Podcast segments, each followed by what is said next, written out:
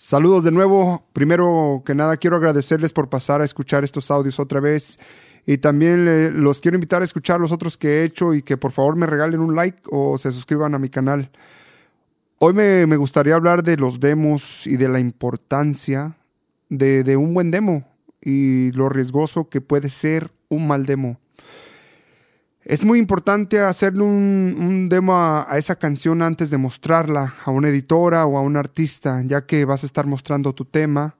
Lo estás vendiendo, recuerda eso, estás vendiendo tu tema. Los quieres convencer que ese es el tema que ellos están buscando para su, su próximo disco. Un buen demo te puede abrir las puertas o simplemente te las puede cerrar.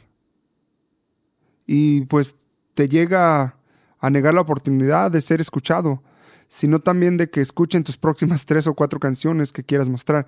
Si ya escucharon, si mandas cuatro y las cuatro tienen un mal demo, solo van a escuchar la primera y ya se van a imaginar, oh, las que vienen están igual, entonces ya ni para qué las escucho. Por eso, repito, es muy, pero muy importante hacer un buen demo para, para su canción. Si sabes tocar un instrumento, eso está perfecto. Si sabes cantar, genial eso te va a estar ayudando. Pero si no sabes ni cantar ni tocar un instrumento, pues no te preocupes, hay otros que sí saben y ofrecen su servicio. Te digo, hay, mucha gente que se dedica a hacer demos. Lo único que tienes que hacer es gastar. Pero más que gastar, recuerda que, es una inversión. Es una inversión que, que, te servirá para mucho. En pocas palabras, no seas codo con, lo, con, tu, con tu, propia, tu propia música. Invierte en ti mismo a la hora de, hacer un demo, es muy importante de que sepas qué género quieres tu canción.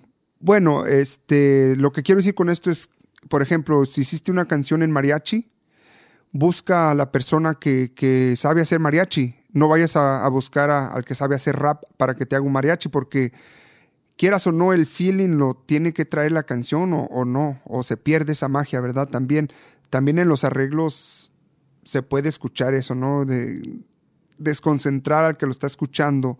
Por eso digo, es muy importante. Si quieres mariachi, busca al que sabe hacer mariachi. Y si tú no sabes cantar mariachi, busca al que sabe cantar mariachi.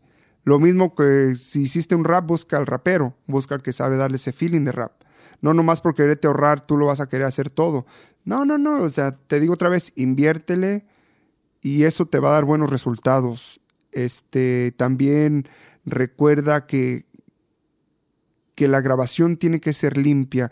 Hay mucha gente que lo sabe grabar en su celular y los graba muy bien, pero hay otros que no y distorsiona y eso está muy feo para el oído, no deja concentrar al que está escuchando. Este, y todo eso son puntos malos a la hora de, de querer convencer, de querer convencer a que, que, te graben, que te graben la canción. Eh, por suerte me han invitado a escuchar canciones para un concurso que hacen en Los Ángeles y he escuchado demos con una simple guitarra, otros con unos buenos arreglos y también llegan hasta solamente a capela.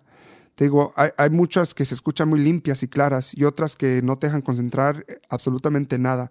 Y pues la neta, eso, eso saca de onda, ¿verdad?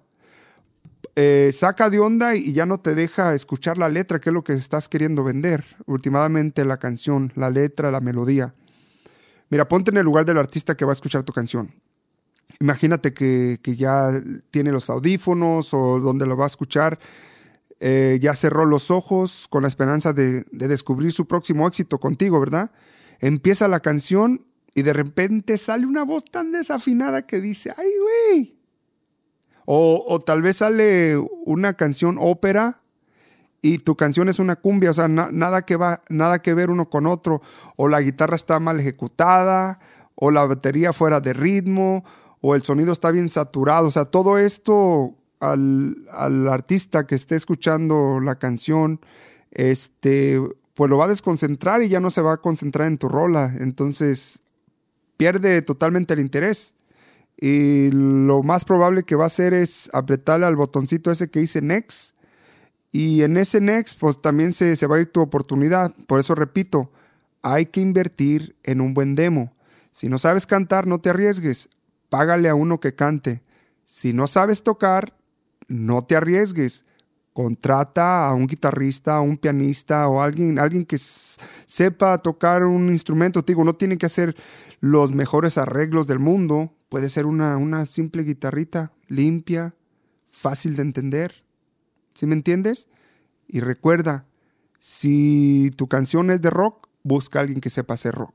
Alguien que le va a dar ese feeling a lo que está pidiendo, pidiendo tu canción. Eh, lo que quieres es que esté todo perfecto para que no haya excusas de que no escuchó todo bien.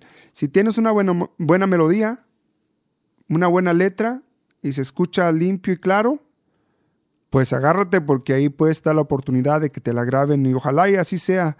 No tienes que gastar mucho, mucho dinero para, para un buen demo, ¿eh? que miles de dólares. No, no, no. Hay, hay mucha gente que sabe hacer buenos demos, solo es de estar rebuscando por ahí eh, hasta que encuentres el adecuado. Te digo, no, no gastes mucho, pero sí gasta, invierte, invierte en tu demo y, vas a ver la recompensa. Eh, bueno, este, creo que, he tocado los puntos importantes sobre los demos. Si se me pasó cualquier cosa, por favor, eh, envíenme un, un mensaje y ya saben, con mucho gusto les contesto y también les quiero agradecer otra vez por, por escucharme y los quiero invitar a que sigan escuchando los otros audios que, que estoy grabando. Eh, todo esto es para tratar de ayudar a, los nuevos compositores que están, que tienen dudas y que quieren saber qué hacer con, con sus canciones.